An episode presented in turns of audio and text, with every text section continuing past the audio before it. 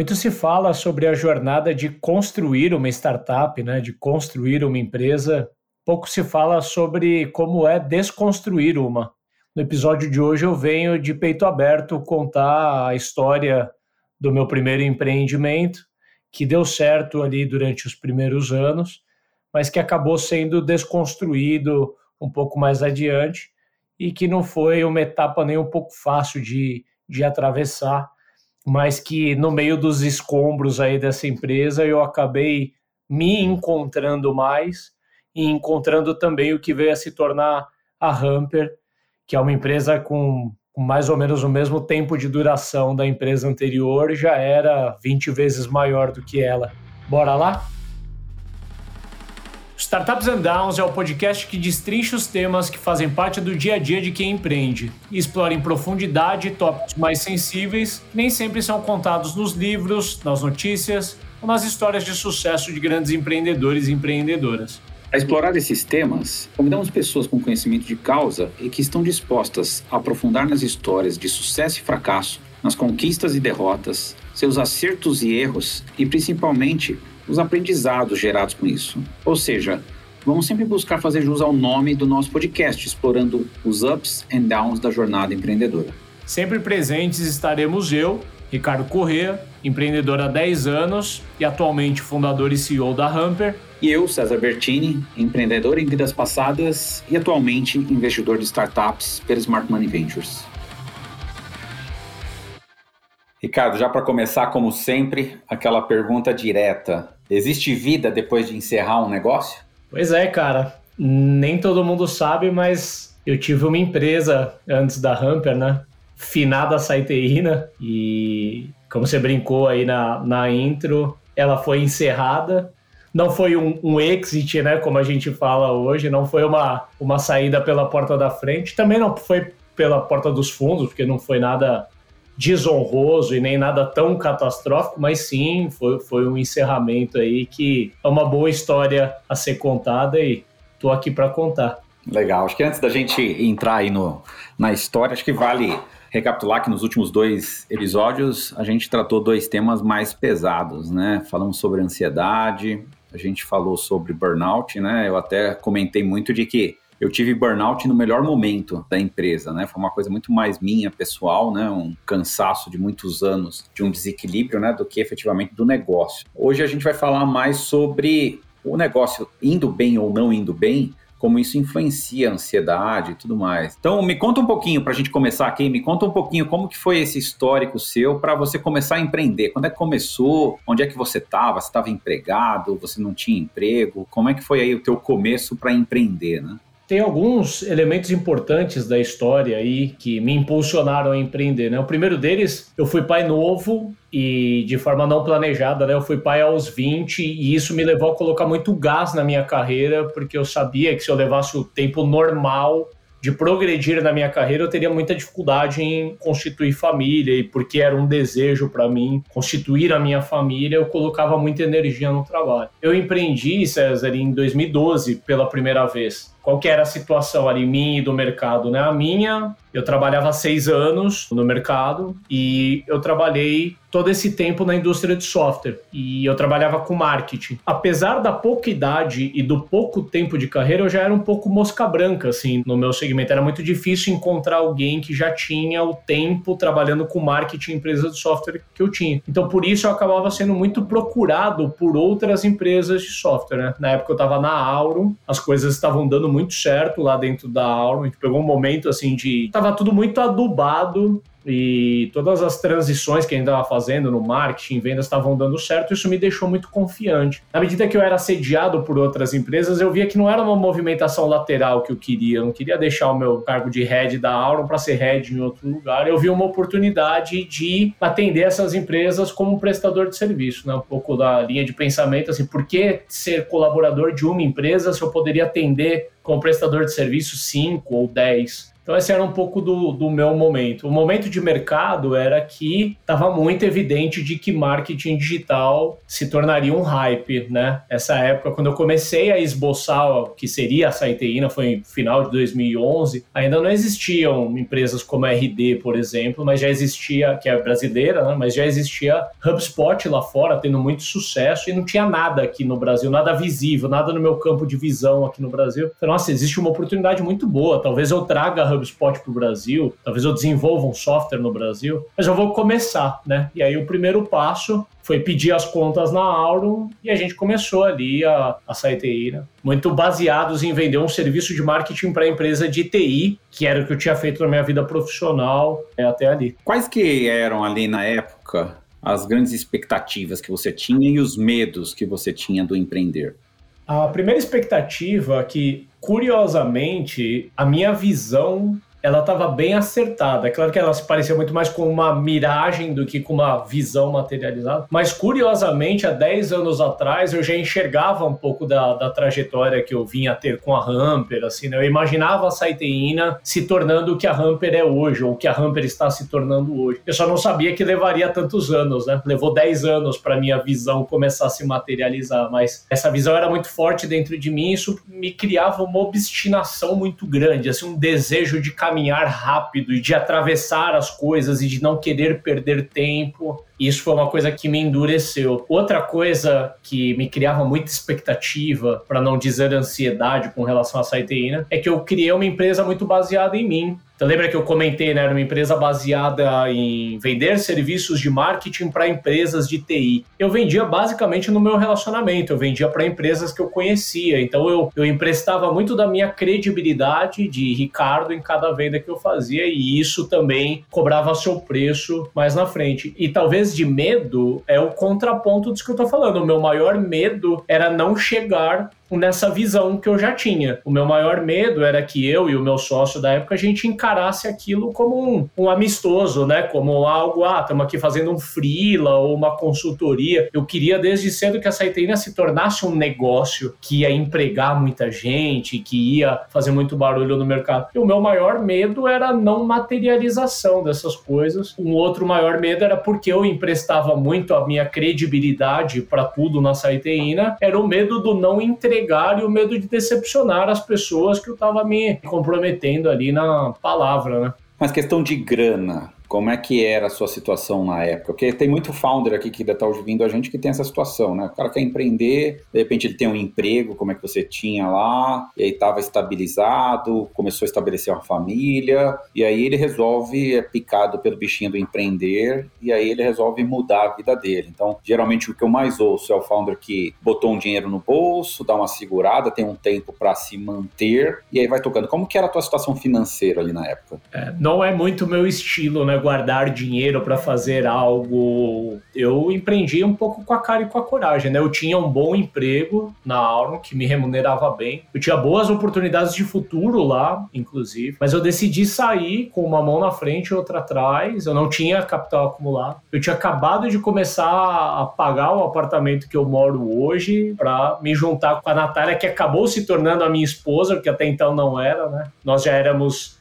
pais do Bernardo, mas ainda não éramos casados, então eu já tinha minha pequena família e estava começando a pagar meu apartamento. Então eu já tinha, apesar da pouca idade, um custo de vida considerável. Então, o episódio que a gente conversou sobre tocar um negócio bootstrap, por que buscar captação, e a gente fala da necessidade do founder, né? A minha necessidade primária era conseguir recompor tão logo fosse possível uma remuneração próxima do que eu estava acostumado, e não era porque eu queria para eu ficar em paz nem nada, era porque eu realmente tinha essa necessidade em casa mesmo.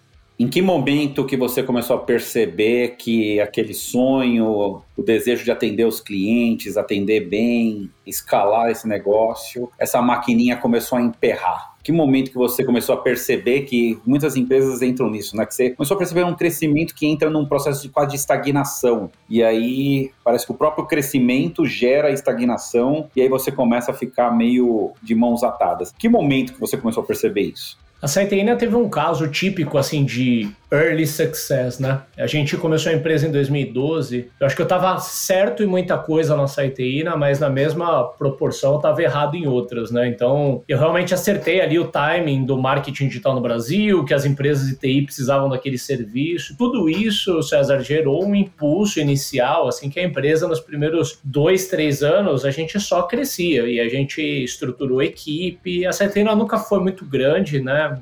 Em uma equipe no auge ali, teve entre 10 e 15 pessoas. A gente foi para escritório maior e as coisas elas começaram a acontecer e esse early success, ele mexe um pouco com a cabeça do founder, né? Então, onde eu acredito que eu estava errado e isso foi gerando um débito ao longo do tempo, foi que eu tentava aplicar uma abordagem de escala em uma empresa que era uma empresa de serviços altamente customizados, né? Eu já tinha um cacuete de SaaS, porque era o que eu gostava, né? A minha linha de estudo era de SaaS mas eu não estava vendendo um SaaS, eu estava vendendo hora de pessoas. E quando você aplica o gabarito do SaaS numa empresa de serviço, as coisas elas tendem a dar errado. Eu tentava criar um standard ali do serviço, empacotar e fazer uma oferta simples de o cliente entender, mas quando a gente tentava descriptografar aqui do dentro de casa, não, de simples não tinha nada. Era super tailor-made, super complexo, mas porque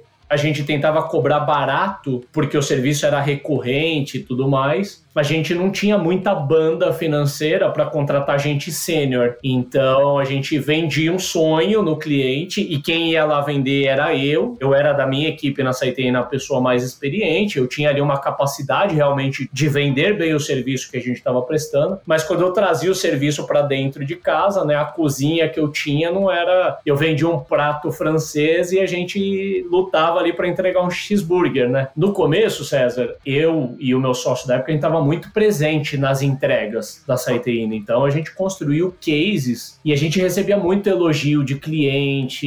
Então a gente se acostumou com esse bom momento. Teve um ponto da história que eu já tinha esgotado de vender no meu relacionamento. Os clientes já estavam parando de indicar e eu acho que era um sinal de que a gente já não estava mais entre. E eu comecei a ter reclamação de clientes. Os primeiros clientes estavam falando: pô, Ricardo, eu tô sentindo que você não tá mais tão presente na conta como você era, né? Eu tô sentindo que a Saiteína tá crescendo, você está se distanciando, né? E aí eu comecei a lidar com esse misto de emoção. Eu acho que aquela curva do early success que eu te comentei me deixou muito presunçoso. Foram alguns anos ali com tudo dando certo e a gente ouvindo elogio e isso inflamou meu ego, né? Quando as coisas começaram a dar errado, a gente foi entrando na Saiteína em um, um círculo virtuoso ali, ainda um pouco sem perceber, que foi tirando o prazer de quem estava mais envolvido ali do negócio. Isso que eu estou contando ali já tinha passado uns dois a três anos da fundação da empresa, aonde os clientes que a gente estava trazendo, os novos clientes, a gente já não conseguia mais fazer case igual a gente fazia no começo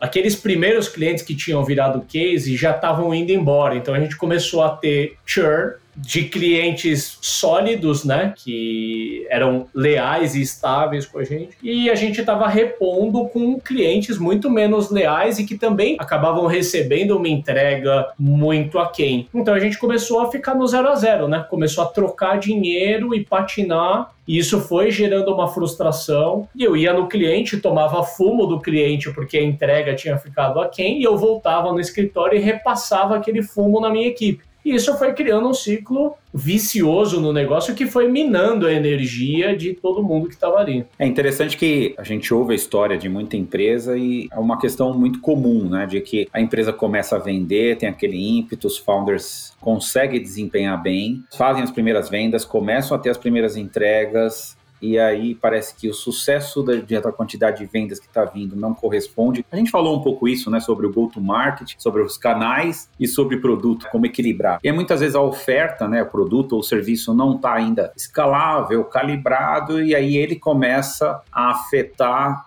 todo o ânimo da equipe, dos founders, e aí as vendas não são mais as mesmas, ou as vendas entram na quantidade do que cliente sai, e aí você acaba entrando nesse período de estagnação. Acho que é legal você compartilhar um pouco de como isso afetou os founders, né? Ou seja, como começou a afetar vocês no dia a dia. Você falou um pouco de você pegava sem filtro a crítica que você recebia e você despejava isso na cabeça de todo mundo. Você tinha uma equipe também júnior na época, eu presumo. Sim, sim. A gente cobrava relativamente barato pelo serviço que a gente entregava, isso dava pouca margem para a gente contratar gente experiente. Então, as pessoas mais experientes do negócio eram os founders, né? Eu procurava cuidar mais de uma frente assim de relacionamento com os clientes, tanto de vendas quanto clientes da base, e o meu sócio fazia a gestão operacional do time júnior. Então, essa era a fórmula, né? Você perguntou de como que era a relação, essa era a fórmula para uma dose diária de arranca-rabo, né? Porque como eu estava na frente de relacionamento, eu era para-choque do cliente, né? Todas as pancadas acertavam em mim. Mas pela minha característica da época, né? Eu tendia muito mais externalizar, e a maneira como eu externalizava era na, na bronca, na discussão, no pegar no pé. E eu tinha um sócio que tinha uma característica de internalizar o estresse. Então, tudo isso que eu estou descrevendo, sabe, foi um bom período, assim, alguns meses ou anos de muito estresse, né? Foi virando um algo maior. Mesmo no período que a Saiteína estava crescendo, não estava crescendo fácil, não foi um negócio, uma escada rolante que a gente pegou. Ela foi crescendo na base da pancada, mas enquanto ela crescia, o sentimento compensava, né? O crescimento mascara muita coisa coisa. Quando a gente estagnou, a sujeira que estava no fundo do rio subiu, né? E aí a gente começou a viver uma onda de problemas um pouco maiores. Os débitos eles começaram a nos cobrar um pouco mais. É muito comum também nessa fase, e eu queria saber se vocês também fizeram isso, né? Quando você começa a ter esse problema, você recorre para a tecnologia muitas vezes. Poxa, eu preciso escalar algumas coisas que eu faço, seja no meu produto, no meu serviço. Como é que foi essa tentativa de vocês aí de tentar desenvolver uma solução dentro de casa para automatizar e, e, evitar alguns problemas e também o monkey job, como a gente fala, aquele negócio meio repetitivo, tá automatizado. Como é que foi e quais foram os problemas que vocês enfrentaram nessa iniciativa? Quando a gente começou a Saiteína, a ideia já era ser uma empresa de produto, uma empresa de software. Só que a gente não tinha condições de desenvolver software na época, né? Não tinha desenvolvedores, não tinha grana, não tinha conhecimento para desenvolver produto e a gente foi com o que tinha, prendeu com o serviço. Mas o plano era ser temporário com o serviço. Aquela curva de early success que eu te falei atrapalhou nisso também, porque a gente começou a ter um falso positivo de estar ganhando dinheiro que manteve a gente muito mais tempo no negócio. Ali pro final de 2014, começo de 2015, a gente começou a reviver com muita intensidade o desejo de desenvolver produto. E falar, pô, cara, a gente tem que ir para SaaS, é SaaS o futuro, tá no timing, teve um outro falso positivo, porque assim, a Saiteína ela tinha receita, né? Ela tinha fluxo de caixa, mas ela não tinha caixa.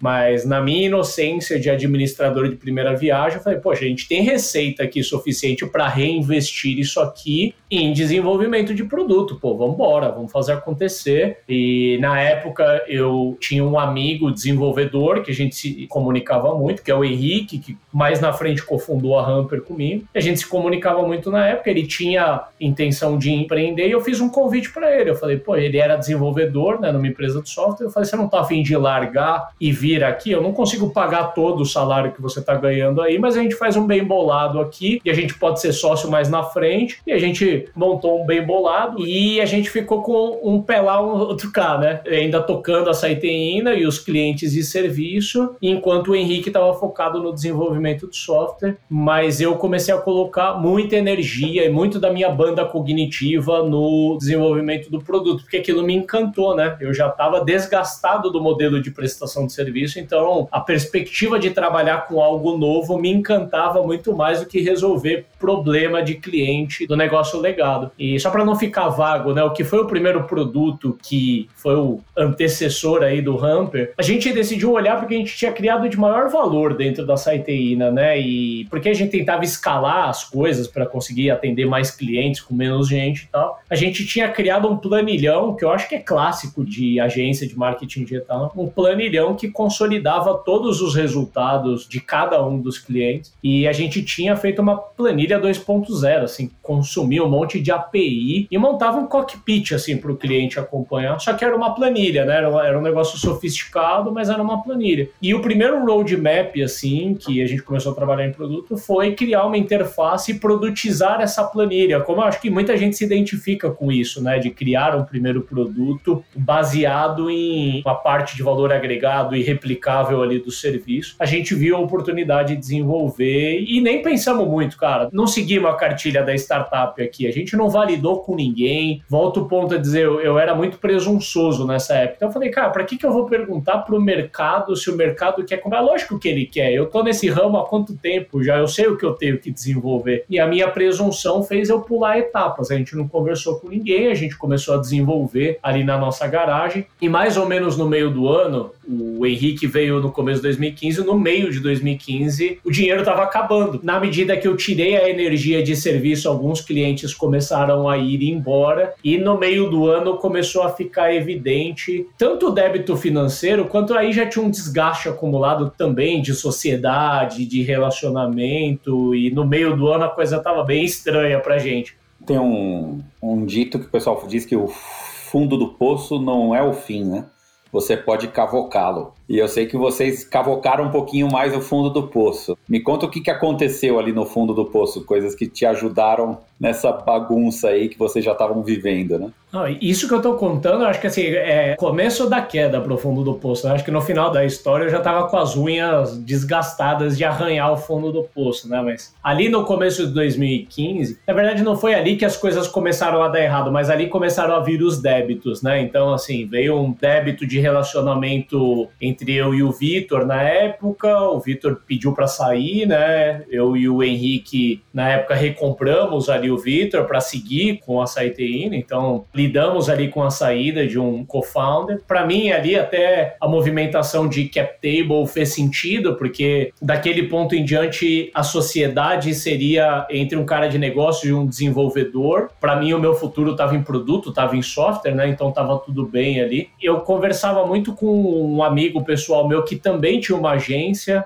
ainda menor do que a Saiteína, e a gente decidiu juntar os trapos. Então, ali no finalzinho de 2015, a Saiteína fez um, um M&A, né, né? Nem conhecia esses termos direito mas a gente tentou juntar os trapos com uma agência menor do que a gente. E, cara, no, assim, do D mais um dessa fusão, as coisas começaram a dar ainda mais errado, porque eram duas agências que eram acostumadas ali, né? Tinha o seu dono, cada dono era acostumado a ser cacique da sua pequena tribo, né? Cuidar do seu pequeno território. E a gente foi muito otimista no pré-deal, né? No pré-deal tudo dava certo, né? E a gente ia conquistar o mundo juntando. E quando a gente tentou juntar os trapos, a gente ainda alugou um escritório maior para caber todo mundo, daquele auê de uhul, né? Tudo vai dar certo. E não teve um dia sequer que essa junção funcionou, cara. E eu faço meia culpa aqui, né? Teve uma porção de coisas que rolaram, mas fato é, a gente ficou três, quatro meses tentando fundir as empresas e nunca operacionalizou, né? Na verdade, a gente juntou fisicamente, mas a gente nunca conseguiu explorar qualquer sinergia. E eu acho que tem muito a ver também com como que eu estava me sentindo enquanto founder na época, já também não estava contribuindo mais tão bem, né? Então, ali, eu acho que aí sim, eu acho que a gente chegou no fundo do poço, porque daí dinheiro estava acabando, a gente estava tentando uma fusão que estava dando errado, isso mexeu pro lado emocional também, porque a gente começou a ter muita discussão, muita briga, as equipes começaram a sentir, né? Eu acho que num, num momento de fusão, de M&A, já fica todo mundo apreensivo, mesmo quando as coisas estão dando certo, né? Quando as coisas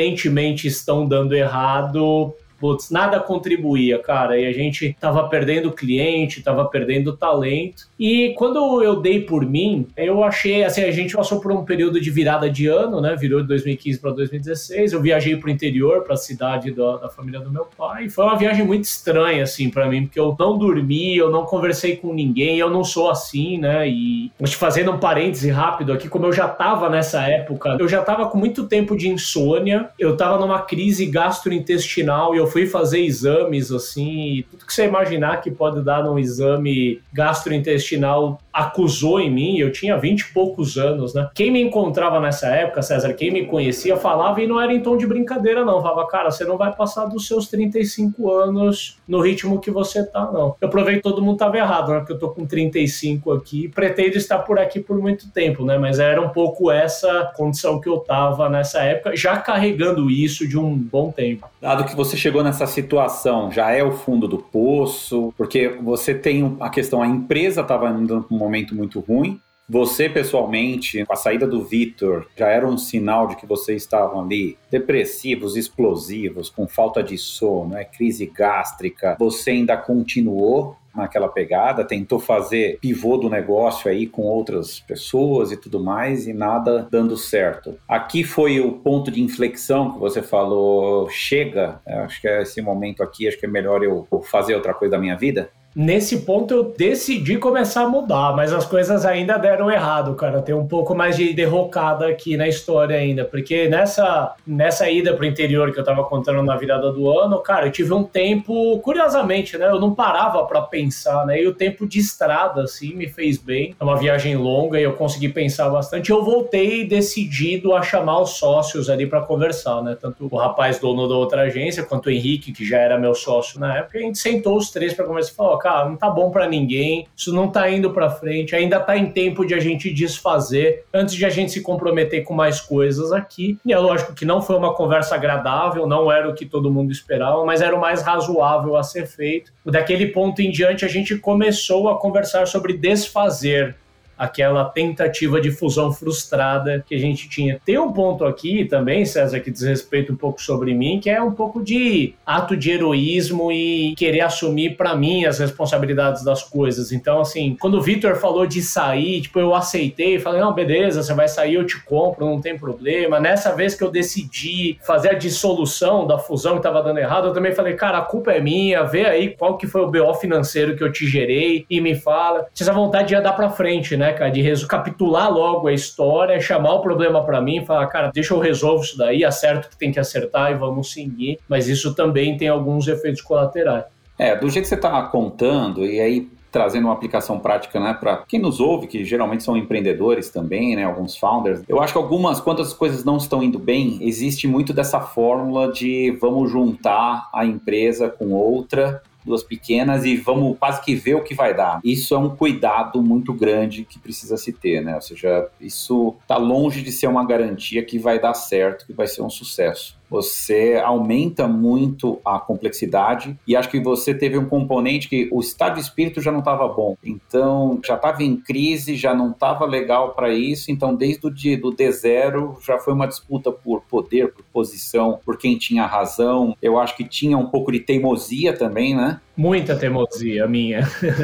você batendo nisso, né? Eu vejo alguns founders que, por mais que o mercado responda para ele que, cara, a gente gosta do que você está fazendo. Ter assinado um cheque não quer dizer que é ruim. A questão é que talvez isso não seja escalável, isso não seja sustentável no longo prazo. Então você estava ali com o mercado gritando isso para você e você insistindo num ponto de teimosia muito forte. Então isso é uma outra característica que a gente vê em alguns founders, uma dificuldade de dizer, cara, chega, né? Agora eu preciso mudar minha vida. Eu acho que esse momento que você falou de ter um momento mais sozinho, de reflexão, acho que foi um, um momento bacana para você colocar a coisa no lugar e começar com essa primeira limpada aí que você fez. Mas além disso, o que, que aconteceu então para dessa jornada que você praticamente decidiu aqui, falando, olha, eu vou ter que criar alguma alternativa aqui, porque do jeito que tá não dá para ficar. Aonde que foi o momento de inflexão? A gente pode falar que isso foi um pivô. Onde foi talvez o momento de matar o negócio antigo e começar a pensar em alguma coisa nova? Já foi nesse momento ou você ainda teve um período maior ali de tomar algumas porradas do mercado para tomar essa decisão? Tem um adendo aqui ainda essa história de como foi o período da tentativa de fusão, né? Acho que é um ponto que vale salientar, assim. Eu tive a oportunidade de estar com pessoas muito boas, né? mas realmente o estado estado de espírito e atmosfera da época dificultou muito de as coisas darem certo. Teve um ponto que nessa época eu e minha esposa soubemos que estávamos grávidos pela terceira vez. E não foi uma gravidez planejada, né? Então eu tive um primeiro filho, daí no meio da história da saiteína, quando as coisas estavam indo bem, a gente se planejou, tivemos um segundo filho. E depois veio a Betina, a caçulinha, que não foi planejada, né? Então a gente já estava também em casa com uma tensão de ter que preparar a vida para uma chegada de um terceiro filho. E eu brinco que foi a gravidez mais rápida que eu conheço da, na história, porque a gente descobriu tarde a gravidez, porque a minha esposa teve sinais ali de que não estava grávida. E quando a gente fez o exame pela segunda vez, a gente descobriu que ela já estava grávida de quatro meses. E a Betina nasceu prematura, nasceu de sete meses. Então a gente teve três meses, três a quatro meses de gravidez ali, de preparo para a gravidez. E a Betina, ela nasceu no meio disso tudo, no meio da dissolução. E aí um pouco da minha, só dando um, um zoom em como estava a minha vida nessa época, que eu acho que vale a pena mencionar, assim, eu, eu acordava de madrugada, ia na casa dos meus pais buscar minha mãe, trazia minha mãe aqui para minha casa para ela ficar com os meus filhos pequenos e levava minha esposa para o hospital, onde a Betina estava incubada lá, ela ficou 45 dias na UTI. Minha esposa ficava lá fazendo banco de leite e eu ia para Saiteína, entre aspas, trabalhar. Mas no fundo a gente não estava trabalhando, né? A gente estava no war room ali, os sócios, discutindo como desfazer aquela papagaiada que a gente estava enfiado. E aí todo dia eu fazia e desfazia essa rotina. Eu acho que ter esse momento de esposa e filha ficando no hospital, ter colocado a minha mãe dentro de casa que mexe com os problemas das casas e mais o negócio da saitrina, tudo isso estava colidindo e foi uma época assim bem difícil. Eventualmente a gente conseguiu superar o capítulo ali, desfizemos a fusão. Nesse é, meio tempo a Saiteína já tinha caído a receita pela metade, né? E as coisas estavam bem difíceis. E eu e o Henrique, a gente estava tentando vender. Lembra que a gente começou a desenvolver um produto, né? A Saitina era uma empresa de serviço. A gente estava tentando empacotar software mais serviço e vender no mercado com o que de startup. No fundo, não era uma startup. A gente batizou isso de marketing as a service e a gente estava buscando tracionar esse negócio. E a gente aplicou num programa de aceleração que para nós foi assim, nossa, né? Agora rodar a roda da vida aqui caiu no no número favorável para mim, né? Agora vai, né? Esse programa é de aceleração, assim, abriu uma luz e, e trouxe ânimos para a gente, né? E a gente foi como marketing as a service, que era um produto dentro da Saiteína. E a gente ficou dois meses incubado dentro do Google. E de forma muito resumida, a gente tomou bomba nesse programa. Então a gente, cara, explicava o que era o marketing as a service e ninguém entendia. Eu acho que, de novo, tem muito a ver com o nosso estado de espírito que a gente estava. E o programa, ele era um preparatório, né? Como programas de aceleração da época, preparava a gente para um dia fazer pitch para investidores e tomou bomba. Ninguém queria conversar com a marketing as a service. E a gente saiu quando o programa terminou eles separaram as startups que deram certo das que deram errado e a gente estava dentro das que deram errado. E aí, esse é o fundo do poço, cara. Esse foi o momento que eu já não tinha mais a ponta dos dedos para arranhar, porque a Saiteína, que era o meu presente, que era o que pagava as contas, estava numa derrocada, né? Sangrando, perdendo receita mês a mês, vindo de uma fusão que tinha dado errado e tudo mais. E o Marketing as a Service, que era o futuro, que era onde estava projetada toda a minha perspectiva, implodiu nesse programa de aceleração. E aí esse foi o, o momento assim do ponto de inflexão, até porque eu acho que dali não dava mais para descer, cara, daquele ponto só dava para subir. Legal. E aí, quais foram as primeiras mudanças que você acabou promovendo, já que você falou, chega, realmente para mim não dá mais. Como que você criou essa transição e fez a escolha, né, por empreender, por reempreender, ou a escolha de de repente voltar a ser um executivo? Como é que foi esse cenário? Que como você preparou o seu caminho para isso? A Saiteína, como empresa de serviço, por mais que uma empresa de serviço dificilmente vai à falência, a gente não podia simplesmente apagar a luz, né, e falar, poxa, deu errado, agora a gente volta para o mercado. Eu tinha uma folha de pagamento para honrar, né? É, eu tinha contratos assinados com o cliente. E naquele momento a gente falou, pô, a gente precisa colocar a empresa em modo de break-even, né? A empresa está sangrando, mas a gente tem que dar um jeito, não tem financiamento para a gente, não tem caixa, a gente vai ter que dar um jeito de fazer a empresa dar resultado e a gente vai precisar começar a desacelerar a equipe, né? A gente vai começar a precisar desligar as pessoas, porque eu já sabia que a saiteína não era o que eu queria da minha vida, né? Eu ainda não sabia muito bem para que lado que eu ia, mas eu sabia que eu não continuaria prestando serviços de marketing. E a ideia da Hamper não foi imediata, né? O que acabou acontecendo foi que na busca pelo break-even, eu precisava repor os clientes que estavam indo embora. E eu estava fazendo empiricamente uma prospecção manual, cara, mandando e-mail na mão, fazendo assim perfilando o cliente, né, definindo a ICP. Eu ia no LinkedIn, dava um jeito de descobrir o e-mail da pessoa, mandava um e-mail todo personalizado apresentando a Saiteína e começou a dar, dar reunião que virou projeto. Um dos projetos salvadores da pátria, a gente fechou um projeto grande com a HP e entrou um dinheirinho bom, assim, que deu um pouco de manejo, assim, da empresa pra gente. Mas ainda assim, cara, a gente tava sangrando muito mais rápido do que a gente era capaz de repor e desligando as pessoas pessoas. E curiosamente, assim, na época eu tinha lido Predictable Revenue e tinha me identificado com tudo, cara, a história do sucesso inicial, dos picos e vales que eu tinha vivido, e com o modelo de prospecção que ele falava no livro que eu já estava fazendo na mão, curiosamente. Então, o livro acabou dando um embasamento para que eu, eu já tinha um conhecimento de causa muito grande. E eu peguei com o Henrique e falei para Henrique, cara, não dá para a gente transformar o Marketing as a Service num software que faz isso aqui que eu estou fazendo? Eu mostrei para ele lá, descobri e-mail na mão lá. E ele falou, cara, dá para resolver isso com software. Mas não é o marketing as a service, né? Tomar a decisão de jogar tudo que a gente tinha desenvolvido até ali fora e começamos a desenvolver o Hamper. Eu vejo bastante cenário, né? Eu já convivi com empresas que tiveram que fechar, né? E se ajustar, quase não, não conseguir se ajustar e simplesmente implodir. Você ainda conseguiu aí, pelo que você está contando, fazer quase que uma transição, mas é um momento complicado, né? Ou seja, descapitalizado, com obrigações com outras pessoas, você nessa questão de querer ser mais real que o rei, né?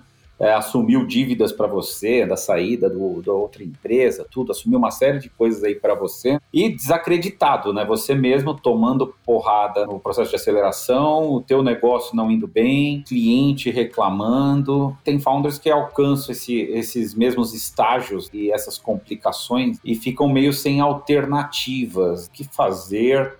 Aonde encontrar de repente uma etapa de salvação. E você está falando aí que, olha, eu enxerguei alguma coisa muito legal para ser feita, mas é uma coisa muito comum também, né? Os founders enxergam que, olha, é, geralmente o, a grama do vizinho é mais verdinha, né? E eles falam, poxa, aquilo que o outro está fazendo eu também consigo fazer e acho que aquilo vai dar mais sucesso. Mas o pecado não está no objetivo que você quer chegar, né? Mas está no caminho para chegar nele.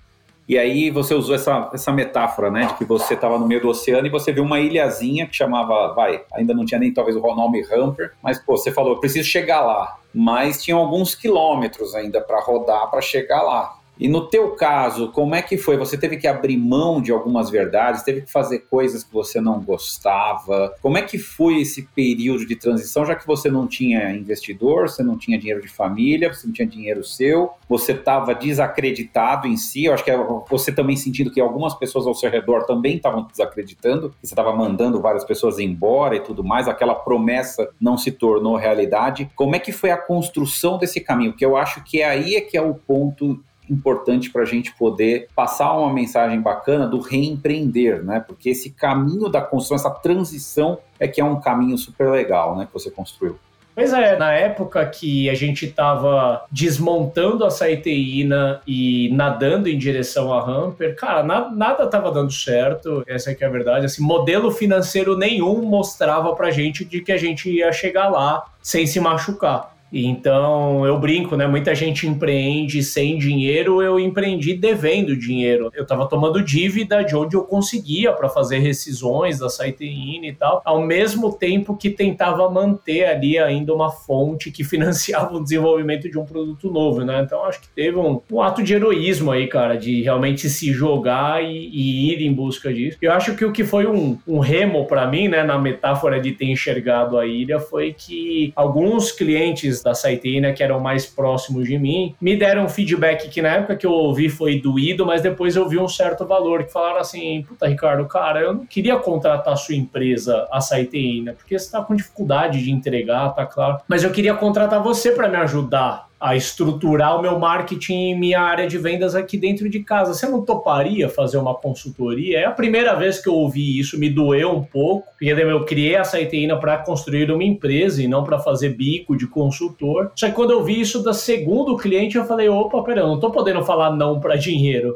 e ter uma oportunidade aí. E eu consegui juntar uns cinco clientes de consultoria que pagavam relativamente bem por um, um esforço que não, não era um esforço de equipe, era, era hora minha, hora de reunião, e eu fazia isso por dentro da Saiteína, né? Ou seja, eu consegui trazer receita para a Saiteína através de consultoria. Não era um plano ficar por muito tempo fazendo isso, mas possibilitou a gente encerrar com todo mundo que a gente precisava, manter alguma receita entrando para minimamente ali pagar os meus custos de vida, manter meu sócio da época também sendo remunerado para a gente conseguir desenvolver a Hunter, né? Né? E acho que o que ajudou a materializar essa miragem da Hamper, quando eu estava nadando para a direção dela, foi que eu pude aplicar muito do que eu aprendi com os clientes, com a prestação de serviço. Uma coisa que eu aprendi foi marketear produto. Antes mesmo de o Hamper estar pronto, a gente fez um pré-lançamento do produto e a gente conseguiu lá mais de 500 empresas se inscreveram para ser beta tester do produto. Então isso energizou muito a mim e ao Henrique, né? Você comentou aqui uma, uma situação que é bem interessante, né? E não é muito recomendado. Se você for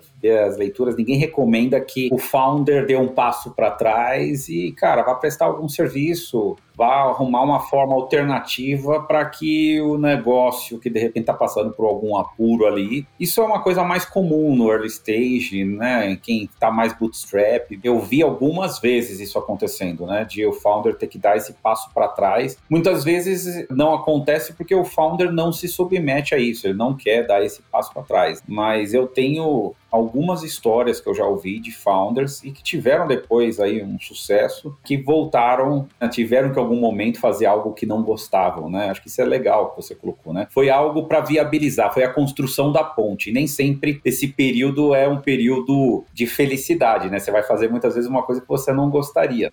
Para a gente então encerrar aqui, Ricardo, a gente sempre gosta de colocar aí os, os nossos ups e, e, downs, né? Ou seja, agora mais pensando no ponto de vista não do negócio, o negócio o pessoal já conhece um pouco da Hamper, ouviu bastante hoje sobre a Saiteína, mas eu queria explorar um pouco do Ricardo. O que, que mudou no Ricardo? O que, que era o Ricardo da Saiteína o que é o Ricardo da Hamper. O que, que esse aprendizado todo te trouxe tanto de up and down? Você comentou algumas coisas, mas queria que você deixasse aí como mensagem final aqui. Assim como no seu de burnout, né? Eu acho que os ups a gente pode deixar para fazer um ou dois episódios aí para tentar trazer. Eu acho que tem muito aprendizado, né? Essa história toda tem 10 anos no meu caso, né? E acho que tem muita coisa legal que eu aprendi de todos os pontos de vista, de como gerir time, produtividade pessoal, controle de ansiedade, por aí vai, né? Então eu convido a gente a deixar para um próximo, mas eu posso falar do que foram downs, eu tive que lidar com eles, né? Eu tive que pagar o débito, mas que me possibilitaram hoje seguir na minha jornada. E, e esses downs, começando pela sua pergunta, né? Se eu fosse falar o que definia o Ricardo da Saiteína, eu acho que eu era um cara bastante prepotente, né? Eu era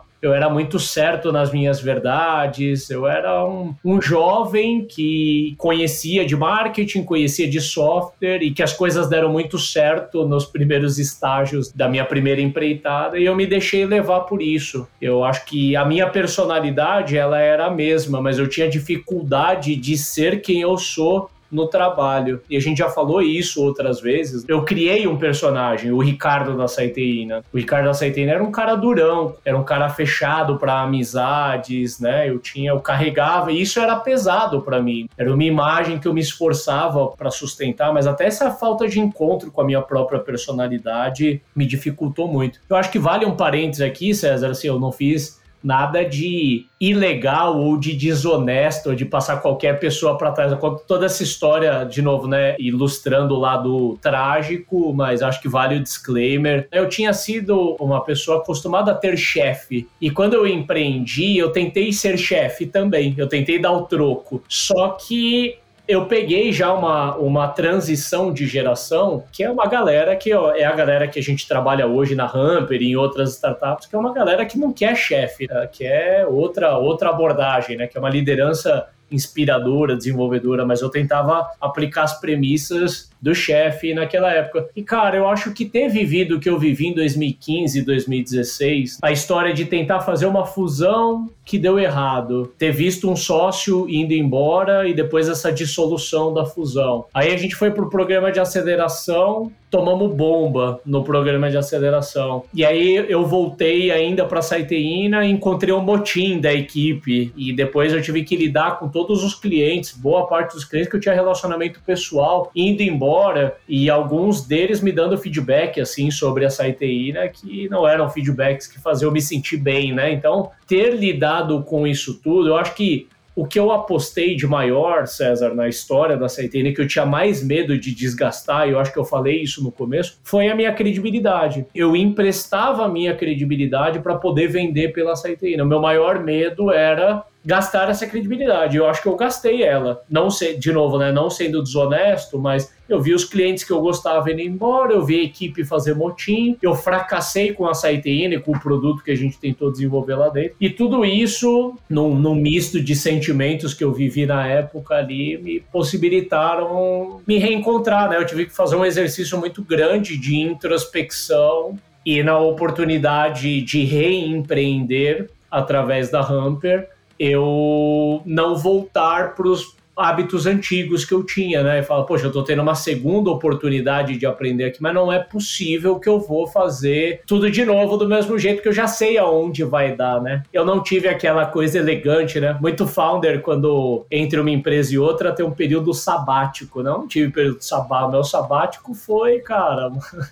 a catástrofe lidando com esse misto de sentimentos e, e demissões e falta de dinheiro e dificuldade em casa e tudo mais, mas ainda assim eu consegui refletir sobre a maneira como eu fiz as coisas na Saiteína e na medida que eu comecei a reempreender através da Hamper, de usar abordagens, e se eu fosse ser simples na explicação, assim, o que eu mais fiz de diferente, eu fui mais eu mesmo, cara, na Hamper, sabe? Eu tentei criar menos essa, essa armadura do empreendedor fodão que manja tudo e que tem todas as respostas, todas as verdades e quer mandar em todo mundo e resolver todos os problemas e eu desenvolvi uma humildade que eu não tinha, né? Eu acho que a para fechar aqui, né, a, a, sabedoria que a jornada da Saiteína me trouxe, as dores que a crise me gerou me levaram a crer de que eu, eu tinha motivo nenhum para ser presunçoso e achar que eu era dono da verdade, muito pelo contrário, eu deveria ser muito mais humilde na minha próxima etapa da jornada. Acho que era o único caminho que eu tinha para seguir e, enfim, aí fica aí para depois a gente compartilhar assim o que, que eu depois de prático eu aprendi, pude implementar que me sem de novo, né, sem presunção nenhuma aqui de querer me dizer que hoje na Hamper tudo dá certo e mas eu acho que eu sou um, uma versão de mim muito melhor do que eu era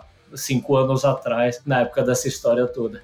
Para finalizar aqui, o aprendizado ele tem que ser constante.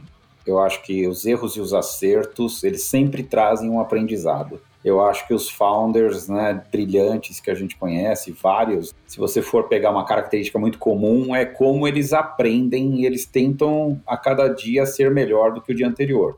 E o aprender é desenvolver um pouco esse ouvido atento às críticas, ouvido atento a, a sinais que os outros vão passando para você e não ser teimoso, né? Descobrir que em algum momento talvez você esteja realmente errado e você precisa mudar. O reempreender, eu acho que traz também uma figura que eu uso bastante, né? A gente adora essas comparações com o esporte. Eu digo que a jornada de um founder não é maratona, você vai correr 40 e poucos quilômetros e você vai só naquele esporte. Eu acho que ele é mais para um decathlon, né? Que você vai em algum momento mudar de esportes. E mudar o esporte, seja na empresa pela evolução dela ou reempreendendo, né? Pivotando e descobrindo um novo negócio. Então, acho que tem muito aprendizado, acho que a gente vai trabalhar nos próximos episódios também como você fechar a empresa, né? Você já tem vários assuntos que a gente vai retomar aí. Mas muito legal, Ricardo. Valeu aí pelo papo. Acho que deu para nossa audiência aí capturar muitos insights bacanas para quem está vivendo aí uma situação também de algumas alguns problemas no seu empreendimento. Demais, cara. É, eu trouxe bastante conhecimento de causa aqui, né? Eu contei quase que uma história da minha vida aí. Vou fechar assim com uma coach aqui, ser um pouco teórico aqui, trazer um livro que eu sei que muitos founders gostam, que é do, do antifrágil, que fala: Eu tentei, durante a minha fase na saiteína, não ser frágil. E o escritor do livro fala, né? O contrário de frágil não é robusto. Eu tentei ser robusto na época da saiteína, né? Para eu não mostrar minhas fragilidades, eu tentava ser durão, eu tentava passar por cima de tudo e, e eu tentava estar sempre certo. Eu não estava aprendendo colhendo os frutos que os ups and downs da saiteína me gerar. E na verdade, né, o que o autor do livro falou, o contrário de ser frágil não é ser robusto, é ser antifrágil. E ser antifrágil é você conseguir aprender aí com os ups and downs da sua, sua jornada, né? Fazer os seus erros e acertos eles sejam pequenos o suficiente para você conseguir usá-los de propulsão para a próxima etapa. Você não pode ser robusto a ponto de a hora que você comete um erro, ele te destruir e quase que a Saiteína fez isso por mim. Então, só me permitindo um pouco ser um pouco literário aqui, mas trazer uma coisa que eu acho que agrada bastante quem empreende aí, fazendo uma referência à literatura aí. Muito bom. Fechou? Fechado, cara. Valeu, César. Um abraço. Valeu, abraço. Este foi mais um episódio do Startups and Downs. Muito obrigado por ouvir a gente e se você gostou, não esqueça de compartilhar.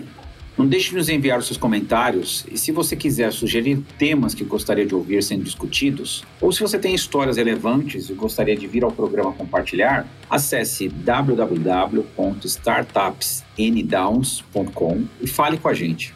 Para você que empreende e curte o Startups and Downs, eu tenho um convite.